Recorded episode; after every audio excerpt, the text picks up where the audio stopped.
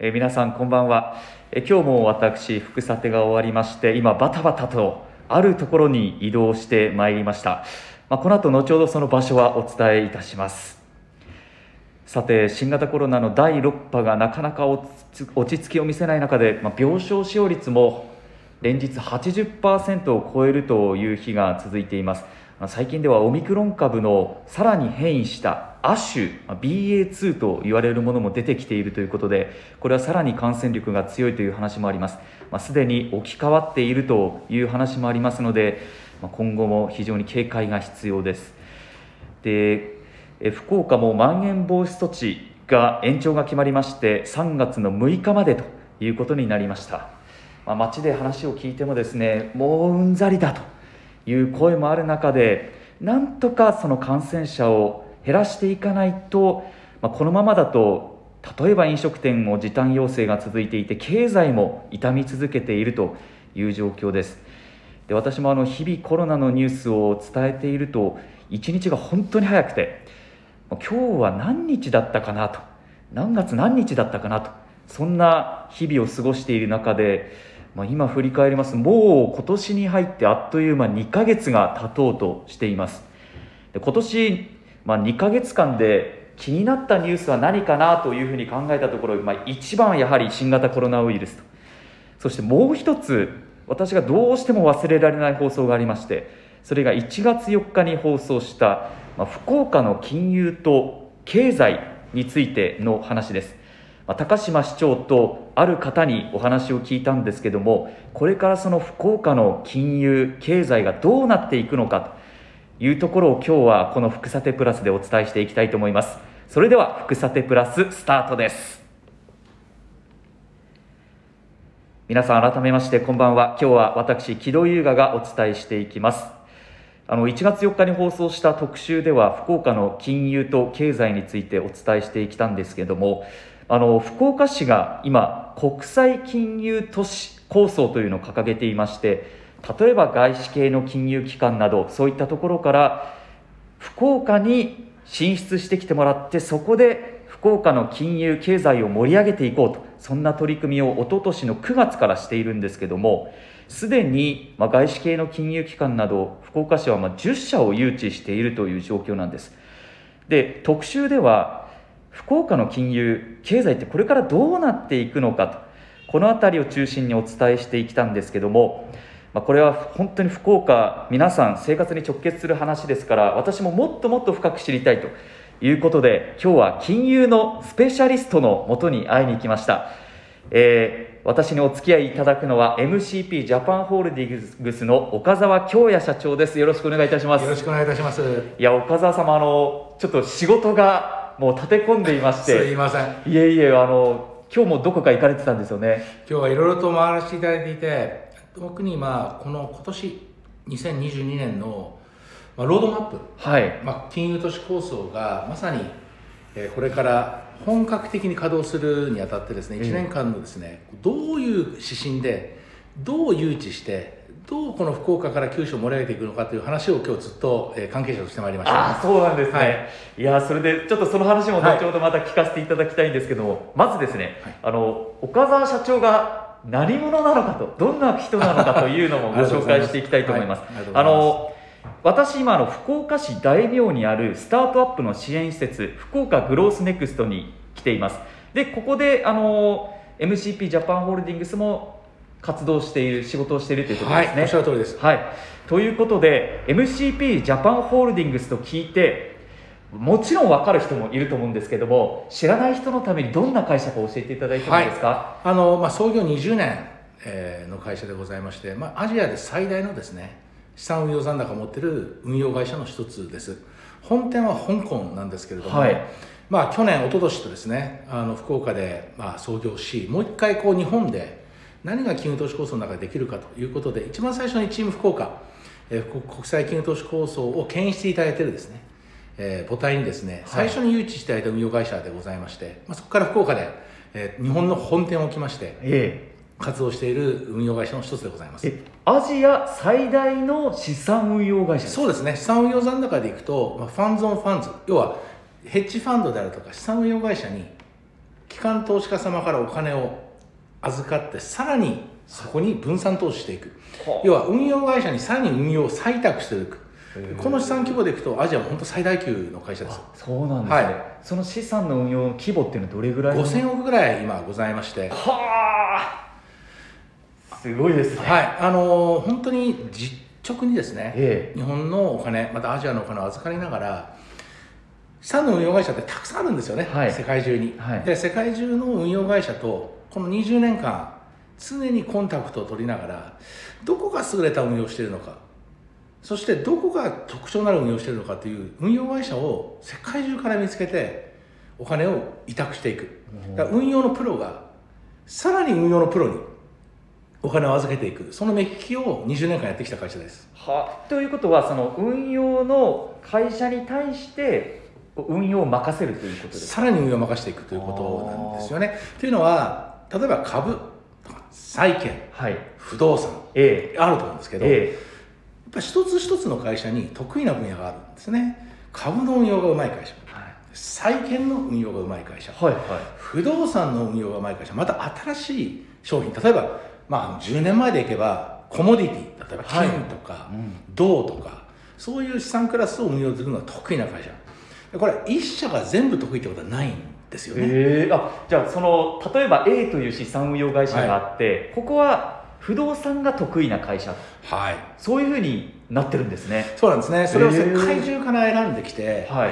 どういう運用をしてるのかっていうことの運用の記録をずーっとたどって、はい。で運用者とインタビューするんですね。はどういう運用の哲学を持ってるのか。そういうことで素晴らしい全ての資産クラスでベストの運用会社を選んでいはい。預かったお金をちょっとずつ預けていく。はい。一社にドーンと預けることはないんですよね、えやっぱりちょっとずつちょっとずつ預けていく。はい。で世界中のベストの40の運用会社に資産を分散して預けていく。はい。ということはですね運用の世界でいくと多分世界のオールスターを集めてるんですよ。あで、はい。そこにお金を預けるでやっぱり運用の世界っていうのはよく僕ボクシングで例えるんですよね、あはいはい。でボクシングっていうのはアマチュアとプロが同じリングに上がることはないないですね。なぜならは結果が分かってるから。いはい。でも資産運用の世界っていうのは意外とですねはい。アマチュアとは言わないけれども資産運用を分かっている人と分かってない人がぶつかり合うマーケットなんです、へえ。でもやっぱり結果は歴然としてて、はい。その運用お客様のお金を預かってそこで本当に人生をかけて運用して結果をしかも何十年も出してる人っているんですね。はでこういう人にちゃんとお金を預けるということが資産を残すということだし残高を増やすということだしお客様からするとちゃんとリターンが入ってくるということなんでそういう運用機関を例えば世界で40社選んででも40社選ぶまでにはですね世界で本当に数千社に合う世界なんですね。はでその中でこれは本当に素晴らしいねというところにお金を預けていくということをずーっとやってる運用会社でございましてだから結果としてはい。世界中の運用会社とまあつながってる。あでそういう成り立ちを持ってる会社なんですね。なるほど、はい、今のでこうすごく分かりやすかったんですけども、あのちょっとイメージするものとしては、例えばあの A という会社が不動産が得意で B という会社が株が得意でというところを、まあ、数千社リサーチしてそのいいところスペシャリストに MCP が投資をしていくということですね。そうですね。もうだから野球でいくと、はい。まあオールスターチームに投資すると、はいはい。もう9人1番から9番打者がいてポジションも9個決まってて。へそれに妥協なくそこのベストポジション2番でショートなのは誰なんだ？えはい。4番でサードなのは誰なんだ？そういうことをちゃんと決めて運用を委託していく。でそうするとですねやっぱおのずと結果は出るんだと思っていて20年間やっぱずっとやられてる会社なんですけど、はい。運用成績が確かに厳しい時もある。でもダウンになるではマイナスになるってことが本当にこの20年間でない、あったとしても例えばリーマンショックとか、はいはい。全ての人たちが、まあ、これどうしようもないよねってそれでもそんなに下がらない。でそういうやっぱり目利きをずっとしていっている。だから運用会社とつながっているからこそ意見交換してるからこそやっぱり九州福岡に持ち込めることいっぱいあるなという中で今回はこの福岡に誘致していただいてはい。結局世界の運用会社を誘致したい。はい。誘致することの意味っていうのはまた後ほど説明しようと思いますけれども、そうすることによってやはり日本の金利がない。低金利もうマイナス金利ですからねマ銀行は。だから時々皆さん多分ねこう預金預けました定期預金、はいで利子がたまこの時期たまたまこう来ました。来ました。来ました、20円とかはい。そうでした。はい。えで一回やっぱりなんか送金すると210円とか。えです。え？って皆さんきっと思われるんだと思うんです、えはい。で確かに金利はない。確かに銀行口座に預けたら安全だ。でも本当にそういう運用をしていてですねお金が増えるのかどうかって皆さん多分増えないんじゃないかっていう確信が今あるんじゃないかなと、これは日本でいうその個人じゃなくて機関投資家という皆様がきっとお金を預けられている運用機関も同じことで。あーあ個人レベルとその機関大口の投資家っていうより機関投資家の人たちも考えは同じっていう同じです。やっぱり日本の資産にお金を預けていても、はい。なかなか利回りが出ないので海外にやっぱ出さなきゃいけない。はい。ただ海外に出すこれ実はすごい面白いことでお金って預けたら預かってもらえると思うのが日本の常識じゃないですか。あありがとうございます、はいはい。銀行口座開けに行きました。ああ1000万です。500万です。20万。いかなる金額であっても皆さんあ本当にお預けお預けいただいてありがとうございます。っていうのが世の中の常識なんですけどえ運用が本当にプロの方たちってはい。運用資産を増やしたくないんですよ、え。要は、はい。あすいませんと。これ以上お金預けられても運用できませんと。はい。自分たちは決まった金額で決まったお客様のために正しい運用をしているのではこれ以上お金預けてほしくない。お金を預けようとしても断られるっていうことがいっぱいあるんですよ、いへえそうなんだ。はい、でそこに対してしっかりお金を預けていけるっていうのは関係性。はい。あ昔から本当にお金預けていただいてありがとうございます。あなるほどと。こういう運用の哲学がある。んでこういうアロケーションお金を預けていただけるんですね。だから枠が広がってもお金を預けます受けていただけますとこういう関係性があるんですけど世の中の運用は今世の中お金がたくさん余ってるんですね。は余っててやっぱりしっかりとした運用するのは適正規模があるんですね。いはい。じゃあ1000億円ならいいのか。あ1000億だったら運用できる。でも2000億運用するっていうと運用できない人たくさんいるんですよ。へえお金が大きすぎる。優秀な運用者であればあるほど自分の能力知ってるんですねそう運用っていうのは運用証券会社とかそういうところになる？いやもう資産運用会社です。資産運用会社はい。もう自分たちが資産運用会社としてはい。独立して、はい。自分たちがしっかりとした運用をしていくプロ運用のプロたちなんです。なるほど。で彼らはいくらだったら自分たちが最大の能力を発揮できる運用規模なのかって全部熟知してる。へだから初めてお金預けに行ってもいやいや岡田さん本当によくわかるけど僕これ以上運用できないんでお断りしますっていうことがあるんですね。えだそのいわゆる適正の規模とどれに精通してるかっていうのを岡澤さんの会社は見見ながら適正配置というかき投資をしていくってことなんですはい。で20年やってるので、はい。彼らが当然苦しい時もある。でも苦しくてもお金を引き上げない。常に彼らの運用シーンでお金を預けてる。だからやっぱ人間関係ってやっぱすごくあって運用の世界に預ける人と預かる人の信頼関係ってあるんです、で例えばリーマンショックで大変だった。でも大変だったけどそれはリーマンショックが大変だったって彼の運用が間違ったわけじゃないんですね、だからそれを理解してあげてお金を引き上げない。引き上げないから引き上げなかったことをずっと覚えててくれてお金預けたい時に必ず預けさせてくれる。それが僕は世界とつながるっていう意味だって常に言っててやっぱ世界とつながるっていうのは世界の運用会社と信頼関係があってあ福岡のお金だったらあ九州のお金だったら MCP 通じて出す。だったら預かろうじゃないか。でも預かったお金がどこにあるのか。じゃあせっかく九州から預かったんだったら九州行ってみよう。そういう世界中の投資家を九州に来てみてはい。福岡に来てみてですね。いやこういうところからお金が出てるんだと。あで実際3日滞在してみたらすごい街じゃないかと。福岡がですね。福岡が。はい。で結果としてすごい街であ待てよと。はい。もしかしたらこの街って自分たちがお金預かるだけじゃなくてはい。投資できる機会がある街なんじゃないか、うんうん。あそういえば福岡まさに今日 FGN ではい。やって2人でお話ししてますけど、はい。あれここスタートアップの拠点だよね。うん。スタートアップって何？日本にもあるの？え福岡にもあるの？どういう経営者がいるの、うん。どういう事業をやってるの？えこんな面白い会社が九州福岡で育ってるの？うん。じゃあ来ただけじゃなくて投資してみようじゃないあかあその投資家がですね。投資家。があだからお金を出すだけじゃなくて出して九州福岡があこういうお金を出したらいるんだ。じゃあ九州来てみようと。どうせ四半期の報告しなきゃいけないね。年次報告しなきゃいけないね。来てみた。素晴らしい街だった、いや街が素晴らしいだけじゃなくて見たらなんてことはないすごい企業がいっぱいあって、ーうん。投資ができる対象があるじゃないかじゃあ投資しようじゃないか、これを我々はじゃあ逆にお金を出すんだけれども、は出した結果によって九州に投資する福岡に投資する投資家を呼び込むという効果があるんじゃないのとい、うことをずっと問うていて、そこには間違いなくそれがあるんじゃないかと私は思っていて今一緒に九州の皆さん福岡の皆さんとそういう2つの出す九州からお金を出す福岡からお金を出す。出した結果として福岡に投資が戻ってくる。これを実現しようというのが多分この国際金融都市構想で、なんかこう堅苦しいんですそうですね。ちょっと国際金融都市構想って聞くと多分多くの県民が自分には関係ないんじゃないかな。なんか金融機関がたくさん来てどうなるのかなって多分思うと思うんですけど。本当にそうだと思うんです、はい。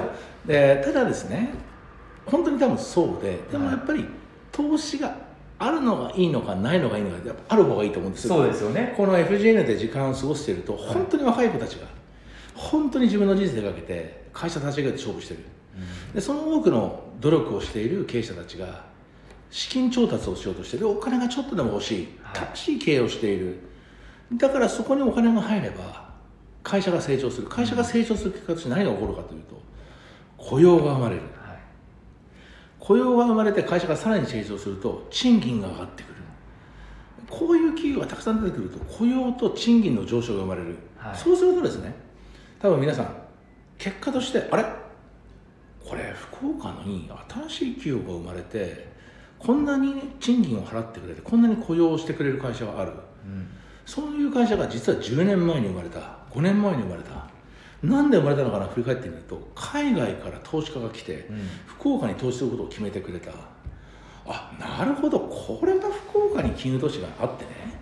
あよかったんだ。ただ残念ながら5年後10年後にならないとはい。なかなか振り返られないっていう問題あるんですけれども、うんうんでも確実にそれが起こるんじゃないかなということを福岡で仕事をさせていただいていて今感じているところです。いやまさにですね私はあのまだ1月4日放送にあたって、はい岡澤社長に年末にインはいタビューさせてもらったんですけども、その時にこの熱意とあの思いを聞いてあ福岡って本当に変わるんだ変わるんだな変わる可能性があるんだなっていうのと同時に金融と経済っていうとどうしてもちょっとこう私も今30歳なんですけどちょっとこう分かりづらいというかそうですよ見えにねくいっていうのがあってそうですよね。やっぱり日々ニュースを伝える中でそういったところももうちょっと噛み砕いて伝えていけたらなと、はい。そのためにはもちろん自分も勉強しないといけない。でみんなにも知ってほしいっていう思いがあって今回岡澤社長にありがとうございます。来てもらうことにしたんですけど一つ聞きたいのが、はい。今いろんな、まあ、難しい話からワクワクする話がたくさんあったと思うんですけど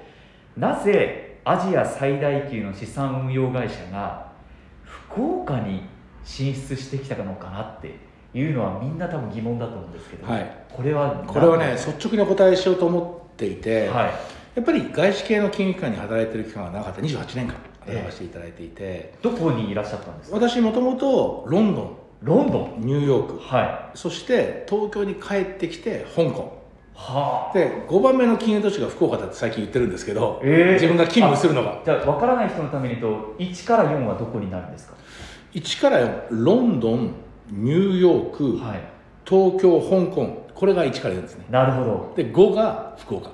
へえって岡澤社長は言ってるんですね。思ってます。へえ、はえそれぐらいどんなところにポテンシャルを感じたんですか？一つはこれはねあの東京に対する批判じゃないんです。えただですね東京が素晴らしい金融都市であるならばなぜ日本の経済は30年間も失速したのか。えはい。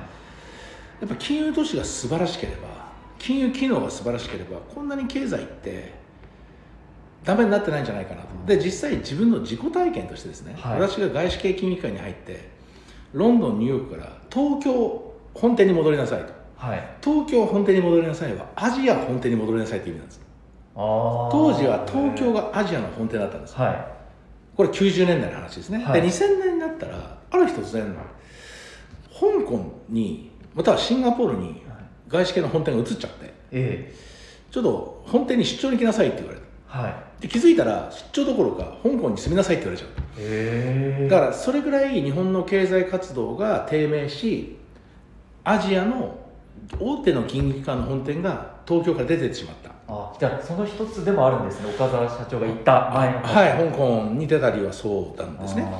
でやっぱり何が言いたいかっていうと、東京のやっぱり制度疲労っはい。ていうのがあって東京ができることできないことがやっぱりある。でアメリカもニューヨークだけじゃないんです。ワシントンっていうところもあればロサンゼルスっていうところもあってシアトルっていうところもあってサンフランシスコもある。はい。日本はダメになったとか、ね、経済が低迷してるとか言ってもですねえ世界3番目の経済で東京だけしか金融都市がないっていうことの方がむしろ不自然えではいはニューヨークがあるようにロサンゼルスがあってもいいんじゃないか。東京があるように福岡があってもいいんじゃないか。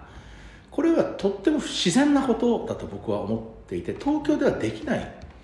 大きな街でいろんな人がいるからこそできないことをみんなが実験的に福岡という街でチャレンジしてみて新しい経済のモデルを作ってみる。人口は若い、はい。しかも人口が伸びてる。い、日本にとって奇跡なんですねこの増えてますもんねいやこの福岡っていうのは日本の奇跡なんですよ。特に福岡市は本当に本当に増えて。でこれ若い子たちしかも夢を持ってですねここでまさに福岡ねグロースネクストで起業しようとしてる。はい。チャレンジしてる。そういう文化も育ってきててあこういう街だったら日本の西海岸が作れるんじゃないか日本の西海岸はい。ですか、なはい。どどういう要は東京がニューヨークワシントンだとしたらはい若い子または起業したい気持ちを持ってる子が福岡に行ってはい。起業してみる、違う産業が育つえアメリカはどういう構造になってる？アメリカはやっぱりシリコンバレーってあるじゃないですか、はいはいはい皆さんこうシリコンバレーそっかか、グーグルとかアマゾンとか、 GAFAって言われる。 GAFAって言われる人たちが育ったところだと、でアメリカっていうところはなんとなくニューヨークとかワシントンでもシリコンバレー。ってあそっか。ロサンゼルスあるよね、あシリコンバレーってウエストコーストだねってみんな漠然と思って。るはい。これはですね金融の世界でいくと構造が違うんですよ。大雑把に言うと銀行がお金を貸して育てる企業は東海岸か。らそれは今のこう日本の日本っぽい。経済と日本っぽい似てますよね。うん、でこれは担保があるんですよね。土地がある、はい。工場設備がある。だから担保を取ってお金を貸す。はい。西海岸でグーグルとかアマゾンとか担保何もないんですよ。経営者の能力と社員の能力はい。知財。はい。資産価値ゼロなんです。銀行からするとお金貸せない。へだけどこう辛いやる気ある能力がある。あビジネスモデルすっごい面白い。じゃあリスク取ってみようって言ってお金を貸す主体がアメリカに生まれた。これがファンドなんですで彼らがお金を貸すんですよ、はい。お金を貸して成長してあはい。銀行がお金を貸して今グーグルがあるわけじゃないアマゾンがあるわけじゃないフェイスブックがある今メタになりましたけど、はいそうじゃないんですよファンドっていう金融機能がリスクを取ってお金を貸して今のグーグルアマゾンがあるんですね。はい。日本はどうしてもニューヨークみたいな銀行お金貸さないとねダメだみたいな世界になってるんですまあけど、そうなってますよね。福岡はやや違うんだよと、はい。福岡に行ったら起業できる。理由はそういう自分の可能性とか能力にお金を出してくれる人がいる街なんだ。はい。なんなら仲間もいる。起業することがかっこいい。うん。失敗することすらかっこいいだけどチャレンジすることが尊敬される評価される街がある。これがアメリカの西海岸なんですよ。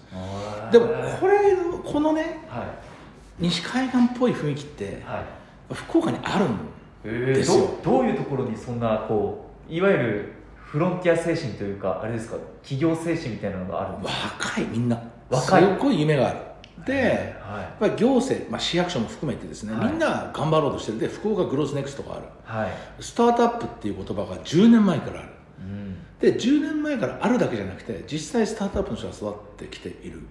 ここにちゃんとした投資をできる人たちを集めたら僕は西海岸になると思うんですよね。なるほど。だから今そのいわゆるポテンシャルはある中であとはじゃあどうやって投資家に目をつけてもらうかっていうところです。そうなんです。それをずっと今チーム福岡っていう会議ではい。議論をしていて僕はすごくシンプルな思いがあってあのやっぱりちょっと待ってくださいチーム福岡っていうのはそのまあ官民が連携して、はいおっしゃる通りです。自治体と、うんいろんな民間企業が連携して、誘致しようという動き。そういう動きが。で実は岡澤社長はなぜ岡澤社長がここまで熱く語るのかというと福岡市の金融アンバサダーでもあるんですよね。そうなんです金融アンバサダーでも。そうなんです自己紹介遅れてすいません。そうみんななんでなんであの、はい。いこう企業として来られた人がこんなに熱く語るのかってそういうことでもあるんですよね。そうなんですね、はい。あのーまあ、ミラーはミラトリになったわけじゃないんですけど、はい。あの福岡の金融都市すごいよとでできるかもしれない。で友達に話したんですね。28年間ずっと付き合ってる運用会社の世界中の友達がいて、福岡面白いよ。来ない。やってみようよ。はい。ですごく友達なんで本当に思ってくれるやつらがたくさんいて言ってくれたのはじゃあお前がやってみろ。とあ福岡っていう街がすごいんだったらお前がリスク取ってお前が福岡で仕事してみろとそしてお前がちゃんと成功できたら福岡って街がすごいってことはみんなが知るわけだからお前の成功体験に勝る福岡ストーリーはないわけだからあ。はやってみろよって言ってちょっと初めて銀行辞めちゃったんですけど。でで福岡に来て。これでよく決意できましたね。いやでもそれぐらい、はい。あのこれもちょっと青臭い言い方なんですよね、50, 50歳あ年齢バレちゃった。でも、はい。あの次世代に対する責任があると思ってるんです。の世代は、はい。日本の経済が良くならないことを分かっていながらもなんとなく見過ごしてきたやり過ごしてきた時代があってでも本当に日本の経済って皆さん思う以上に悪くなってるんです。はい。世界から見ると。はい。で賃金だって本当に上がらない。うん。でよくなんか新聞見ると円が50年ぶりに安い、はい。あれ安いのって皆さん思うんだけど確かに円が安いんです、はい。購買力が落ちてるわけですよね。はい。ってことはやっぱり通貨としても賃金としても日本っていうのはこの30年間下がってるし横ばいなんです。っうん。ていうことは世界に置いてかれてるんです世ね。界は成長してる。成長してる、はい。世界の通貨価値は上がってる。でも日本だけは上がらない。うん。こういう時代を作ってしまったという責任もあるんですね。でここからもうちょっと悪くなるかもしれない。はい。だけれども底打ちする可能性を作っていかなければいけない。じゃあそれが東京という大都市で大阪という大都市で日本が底打ちするきっかけを作れるかっていうと僕は新しい仕掛けが必要なんじゃないか、うん何か違う実験をしなきゃいけない。何か違う取り組みをしなきゃいけない。でも違う取り組みを人口も経済規模が小さいところでやってもそれは一つのきっかけかもしれないけれども大きなムーブメントにはならない。でも福岡って大きいし九州って大きいし。福岡のまたは九州の経済規模で何か新しい僕は一石を投じるという言葉を言ってますけど、はい。日本の経済とちょっと違う今までの東京モデルとは違う経済成長モデルを西海岸モデルをは福岡に導入いいいできた時にですね。なんか西海岸モデルって聞くとこうやっぱりアマゾンとかグーグルとか思い浮かべなんこう日差しが注いでくる感じがするでしょ？ですね。でも福岡は空港から降りたら分かるんですけどはい。明るいんですよ。へえあと近いっていうのもあるんじゃないですか。近い。コンパクトシティで、うん。空港から近い博多港からも近い。そして、まあ、天神博多駅がつながってる。この辺はどうですか？アジアから近い。あアジアから近い。い世界で一番成長している地域に一番隣接している。アジアが世界で一番成長一番成長してる。あそうなんです間違いない人口も一番伸びてるしへもちろんねアフリカっていう未開の地でもすごく成長している地域がある。でも目に見えて成長してるのはアジアなんですよね。はアジアの時代。で今アジアって例えば私が銀行とか言われる銀業、まあ、いわゆる業界に働き始めた時アジアの経済規模って日本の額ですよ。い。は全体の世界の GDP の20%だったんです。これ90年代。い。はでも2030年には世界全体の GDP の50%を占めるんですよ。い半分ですか？半分。は除く日本。あ除く日本、はえアジアの時代なんです。えーそことやっぱり緊密に連携していくにはープサンには近いソウルには近い上海には近い香港だって近い。あ東京行くのと変わんないどうかしたら東京より近いです近いで福岡に来て目から鱗だったのは、はある時あるその経済団体の事務所に行って日本地図を逆さから見たんです。いはい。我々こう学校の地図って太平洋から日本を見る。そうですね。ユーラシア大陸からはい。ね日本地図を見たらいやアジアの中心ってこれ福岡なんじゃないのと。ああはいはいはい。そうですそう。ねでそれが僕目から鱗ではい。あなるほどと。でもなんでアジアの成長を福岡は取り込めてないのかなって思って、はい。あそれはアジアから遠い東京経由でアジアの成長を取り入れてるからで直接取り入れたらもっと早いんじゃないかなって思うことがありまして、はい。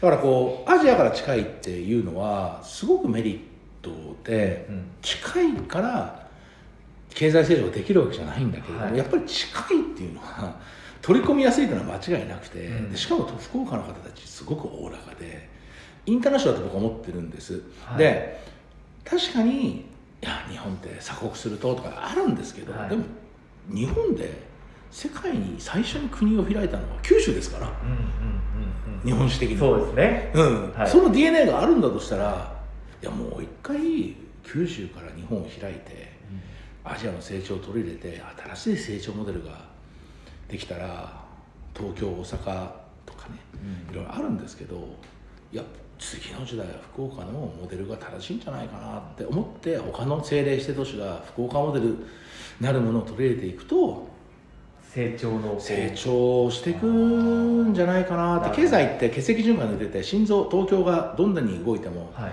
末端神経手と足にが血行がねいかなくて冷たいとダメなんですよ。血液循環と、ね。血液循環と一緒なんだ、はいはいはいはい。手足もあったかい。でやっぱりちゃんと血液循環を全身がしてるというのが体の健康。経済に言い換えると資金循環をしていることが日本の健康なんで東京だけ頑張ってもやっぱり地方中核都市が資金循環していかないとなかなか体の健康日本経済の健康は保ってていけない、うん。でもその中の9000歩一番健康をまず最初に回復できてさらにドライブできる維持できてさらに伸ばせるのが福岡じゃないかな、それができていやこれ中国地方でなんでできないんだ。四国じゃなんでできないんだ。おいなんで仙台でできないんだよ。なんで札幌できない、そういうなんで俺たちできないんだ、はい。福岡ができたじゃないか。っていう町が7つでも8つでもこの差もできた時になんとなく次の世代また次の世代に、あ日本って2020年とか21年が辛かったけど、うん。なんか2040年になったらよかったねあの時に行動して、うん。っていう。なるほど。うんなるんじゃないかなって。でもそれが責任じゃないかなと時代に対する。やっぱり日本がこのままいっちゃうと本当に苦しくなってくるのは事実だと思っていて、経済って数字なので数字っていうのはそのままいっちゃうと正しいので、はい。どっかで変えなきゃいけないんですよね。変えるトレンドを作んなきゃいけない、はい。変えるきっかけを作んなきゃいけない、はい。そのきっかけを作れる街が福岡であるという確信はこの間も1月4日のお話をしたんですけど、えもう何ヶ月経ってもいや福岡しかないんじゃないかなって思いがあって。実際来られたのはいつになるんですか？福岡に。いや福岡は実は結構長く仕事をさせていただいているんです、はい。ただ福岡に、まあ、家を買って住み始めたのが2016年。はい。で福岡やっぱ住んでみないと分かんないこといっぱいあるんで住んでみよう、はい。住んでみるはい。で悪いとこ探すんですよ。はい。なんかこうなんかな何が足りないのか。悪いところですか？悪いとこ。何が足りないのか。なんでこんな素晴らしい街がね、はいなんか何なのって思うと、はい。分かったと思って最近。あの豊かなんですよ。えー。あの生活水準すごい高いし、はいはい。美味しいしご飯。は本当空港行っても近い海行っても近い。温泉行こうと思ったらちょっとねドライブすれば行ける。素晴らしいじゃないですか、い。はい QOL って英語で言うんですけどクオリティオブライフ、生活の質すごい高い。だからなんとなく日本がダメになってることを分かってはいるもののなんか体感できない。ー感じがするんですけどでも日本が下がれば福岡もいずれ引っ張られるんですよね下に。うんうんうんだからそこに引っ張られる前に福岡が日本を引き上げる九州が日本を引き上げる動きっていうのができるのかできないのかっていうのはこう皆さんとね自分一人じゃ何にもできないのであの金融とかね経済とかファンドとか言うとうーんって難しいよねっていう方々が若い人たちっていうのは、まあ、私たち世代もそうですけど、多いですよね。はい。でも正しく人が生きていくためには経済が必要で、うん。でチャンスを努力してる人が得るためにも経済が必要で正しい経済を運営していくっていうのはすごく大事な世界で、やっぱ経済っていうものがあって生活があってで生活があって皆さんの人生がある。でやっぱその結構やっぱ根幹にあるのは経済だと思っていて、経済が豊かになるということで人は豊かになれないんじゃないかという最近のね、うん。なんかいろんな悪いニュースもあるんじゃないですか、でもやっぱり経済が豊かになる結果として皆さんが幸せな生活を送れるえ福岡九州は素晴らしいんですよ。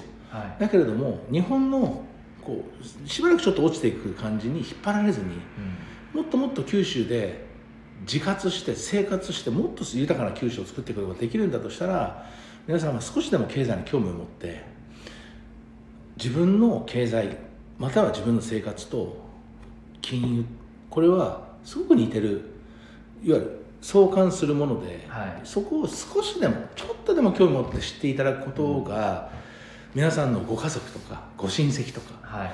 ま、お孫さんとかお子さんが豊かになるんだと思った時にちょっとでも興味を持っていただいてあ経済ってなんだろう金融ってなんだろうって少し少しだけ耳を傾けていただいてでも耳を傾けていただいて難しいことではなくてはい。分かりやすく皆さんのこうお腹に腹に落ちるというか、はい。あそういうことなんだ経済って、うん。あファンドって怖いなと思ったけどなるほどこういう機能があるんだ、うん。あ銀行って信用できるし素晴らしいけれどもそれとはまた違う仕組みがあるんだ。運用って何？金利って何？何なんだろうっていうことがちょっとでも身近に感じてもらえるような機会があれば自分が福岡で仕事してる少しでも意味があるのかなと思っていて僕も金融のプロではなかったんで大学まで野球やってましたからね、あそうなんですか？はい。私もだいやあの高校まで野球やってた。だからもう本当に別に金融のプロでも経済のプロでもなくて一から大学一から大学卒業して金融業界で世界で放り出されて何なんだろうって漂流しながら、えー。学んで。それなんかあれですね。金融経済全くわからない人たちの励みにもなりますよね。あの励みどころかですね、教えていただくこといっぱいあるんですよ、やっぱりさっきもね、はい。木戸さんとお話ししてて、ええ。この時期って金利のなんかついてくる。あありますね。口座にちょっといくら振り利利息というか利息っていうのがあって、はいはいえーって多分皆さん思いますね。それはもう誰しも多くの人が思うと思います、うん、で別にそれが悪いわけではなくて、ただ本当にそうなのかなっうんうん。ていう常識を疑うっていうかだからなんかもっと運用しなきゃいけないじゃなくてえなんでこんなにお金を預けてもしくはちょっとでもお金を預けてあれ？一回振り込んだらなんか1年の利子が消えちゃうみたいな。そうですね。それってなんか素朴な疑問だと思うんですよ。まあ、決してその銀行が悪いわけではないんです全く悪くない。それが銀行でも何でもない。金利のシステムがそうなっちゃってるから、はいそれもしょうがないんですけれども、でも本当に自分たちが汗水垂らしてね働いたお金が増えてる国と増えてない国があって増えてない国が日本。はい。で賃金も伸びてない。賃金も伸びて何らかの理由理由で運用して増えてる。はい。で一物一家ではないけれども、はい。やっぱり老後に資産がある国とない国があって年金が出る国と出ない国があって、はい。いや私たちも不安ですやっぱり。年金自分の年っても出るのかなっていうのは。うん、あのしっかり運用すれば出るんだと思うんです、ただどうしたら出るのかどうしたら出ないのかっていうことを、運用ということじゃなくて自分がちょっとでも投資とかいう世界にはい。少し足を踏み入れてみた時に、あなるほど。こういうことでね日本の年金は株式の比率を増やしたんだとか増やさなかったんだとか、やっぱり20円とか30円の利子とかっていうものに対してなるほどって受け入れるのか小学生の時のようにうんだからもうちょっと考えてみて、はい。なんかできることないのかなってうん。考えてみるで別にお金儲けするんではなくて、は防衛するっていう。はい。円という価値が切り下がっていくのであれば円という価値が切り下がる以上に何か投資してそれをやっぱり下がらないように自分なりの手当てをする。これは難しい話なんですけど、ただはい。はただですねそういうことを皆さんが寝る前に5分はい。お風呂入ってる時に2分。はいちょっとでも考えられるきっかけになるようなねお話が木戸さんとのお話の中で今後できていけて、うん。あのお金って日本にとってちょっとなんかお金儲けするとか、はい。やましいとかね。はい。なんかあお金儲けってあんまりなんかずるいとか誰かが損して儲かるんじゃないかじゃなくてですね、は自分のすごい可愛いお子さんとかお孫さんたちが少しでもちょっとでも豊かな生活になるために親の世代がちょっとでもお金のことを考える、うん。健全に考える時間がこういう会を聞いていただいて増えたらなんかこう金融都市構想とかはい。金融機能って難しい話の前に、いはい。あそういうことだったんだっうん。て思ってもらえたらいや別にね博士号を取った人間でもないし、はい。経済学で。はい。ね普通に野球やって、はい。で大学からね勉強するわけでもなく、ええ。ちゃんと日本の大学出て本当にそのまま海外出てで28年経つとこうなるんですけど、うん。でも28年間皆さんがこれから過ごす必要なくて僕のちょっとした本当にたわいもないエッセンスがね、はい。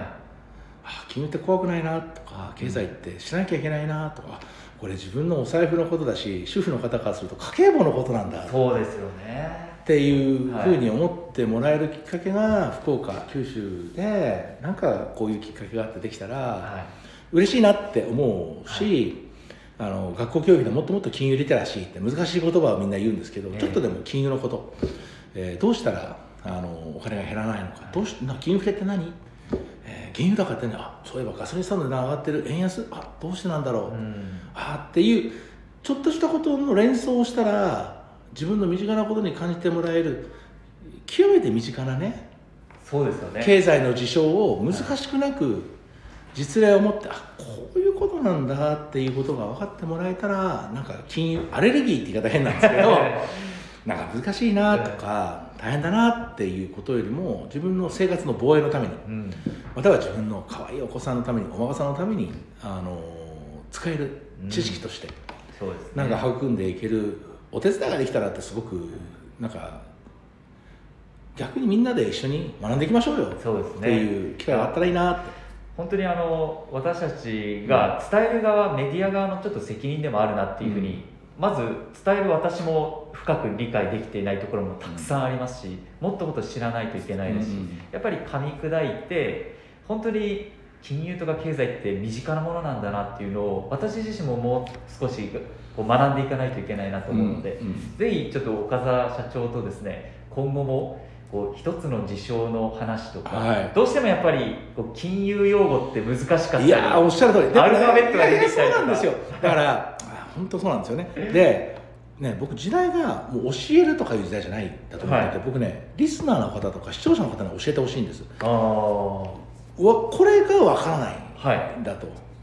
でなかなか誰に聞いてわからないんだけどでもそれを聞いていただけるようなし仕組みにしたいなと。ああなるほど。なるほどあリスナー側から、はい。こんな逆に教えてもらう。あそうかここがわからないのかと、はいはい。それはそうですよねと、あ、うん。で一番いい質問って説明しづらい質問なんですよ、はい。あまりに本当に本質的な質問で。でそれを持ってらっしゃるのはリスナーの方だし視聴者の方なんでそこから逆に教えてほしい。はい。一番いい質問は説明しづらい質問説明しづらいめちゃくちゃ刺さりました、う確かにそうです。なるほど。ん、うん、だからそれを、はだからこう教えるとか大学の先生とかじゃなくて皆さんと一緒にちょっと分かるようにはい解きほぐしていきましょうかと、ああいいですね、うん、でみんながはい。分からないことは分からないって言うんだ。これ本当にいい質問すぎてよく分からないってきっとあると思うんですよ。はいはあそれ僕も考えたことなかったなっていうのをきっと絶対あるから、い。はだから僕がご提案を皆さんに申し上げたいのは、はい。みんなでちょっと経済のこと金融のこと、なんかここだけの話だけど、みんなでちょっと解きほぐしていきませんかっていう、でみんながその結果として参加して教えるとか教えられるという関係はもう古くていはいはい。そういう時代じゃないんでみんなで共感して、はい。知識を共有してなんかコミュニティを作るっていうか、うん。ああなんかこの番組聞いてよかったなとか、はい。この話聞いてよかったな。聞いたその話とかいう話になって、うん。お笑いで誰のお笑いが面白かったのかって同じような感じでね、はいはいはあああの君の話ちょっとためになっちゃったよねみたいなことが、なんか職場でまたはなんかランチでもディナーでもいいんですけどそういう場で職場の仲間とかお友達とね交わせる街になると金融リテラシーって難しい言葉が何のことはない日常会話に金融経済の話が出てくることがリテラシーだと思っているので、それをやらしくなく、はい。ああそうなんだ。何の最近投資してる？とか、そうで最近ドル買ってる？ドル売ってる？とか,、はそういう会話がこの福岡の焼肉食べながら、い、うん。あれ？ドル売ってる人がいるらしいよ福岡で。だからそうそういうのがあると、はいはい。なんかすごく健全というかなんかそういう時代が来たらいいなだから共感したい皆さんと、うん。で分かんないことがあった時に僕も分かんないことがいっぱいあるから、はい。教えていい質問をいただいて教えていただきながらその視聴者とかリスナーの方の質問に苦労して答えてみたい。あー 北さんと一緒に。なるほどこれこれいい質問ですね。そうですねさん分かんないですねとか言いながら。いやでも本当になんですかねこれなんて言いながら。でもたくさん出てくるかもしれないですよね、うん、で今更だと思うんですよ。今更質問シリーズっていうか、あー今更いけないみたいな、ね確かにでも本当にこう金融と経済って密接に関わってるのに何かちょっと難しいから距離を置こうって思ってきた私もそうなんですけど、うん。思ってる人たちがいると思うので、うんよりこう本当おっしゃるように身近な生活の中で何気ない会話でうん。ちょっと話をしていくっていう、これね僕最後に言うんですけど外国の友達にね銀行員でバンカーだって言ってね、はい。銀行のことバンカーって言うんですけど、はい。海外だとバンカーって結構地位高いんですよ。理由は簡単なんですよね。へー。いやお前なんでしてるかねいや分かんないってね。命はドクター、はい。医者が守る。権利はローヤー。はい。弁護士が守る、お金ファイナンスはバンカーが守る。人間にとって大事なものは命と権利とお金だったわけ。ね。でお金を守るのはバンカーなんだけどでもね本当は自分なんだぞと。自分で自分の資産を防衛するんだぞって。はだからでもお前医者になれないだろ。あはい。弁護士もなれないよね、はい。でも誰もが金融のプロにはなれるんだよ。言うわけよ。はあ。ちゃんと自分の知識を蓄えていけば。はいはい。でもお金があって困る人いない。なくて困る人はいるのかもしれない。うんなくても豊かな人もいっぱいいる。でもやっぱりお金の知識ってあった方がいいと思うんです。ね。ないよりは、はい。うん、お金が好きとか嫌いな話ではなくて。でもそれぐらい海外では権利命お金っていうのは3つの人間が持つ。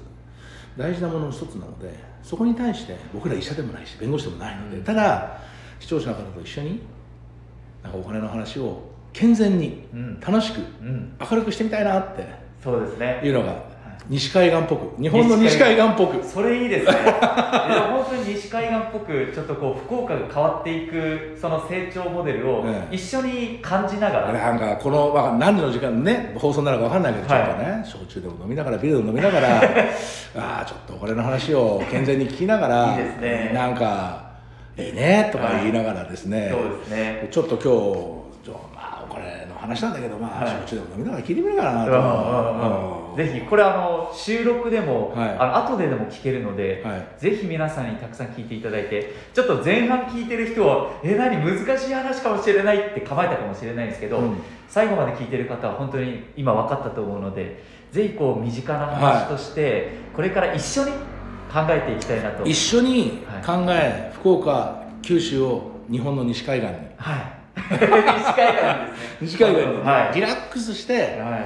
あの明るいお金の話を、うん。そしてお明るい経済の話を、ええ。そして明るい金融の話を。決して遠い話じゃない。皆さんと一緒に作っていく。皆さんと一緒に理解していく。そして分かんなかったら皆さんと一緒に分かんないって言える。はい。だからそういう関係をね皆さんと築きながらああ経済って難しくないな。ああ福岡ってやっぱチャンスあるなってうん。思ってもらえたら僕嬉しいですね、そうですね、はいということで今日は福岡市に進出してきましたアジア最大級の資産運用会社 MCP ジャパンホールディングスの岡澤社長とお伝えしました。岡澤さんありがとうございました。ありがとうございます。た今後もよろしくお願いします。あ西海岸西海岸に。西海岸でいきましょう。よろしくお願いします。失礼します。失礼します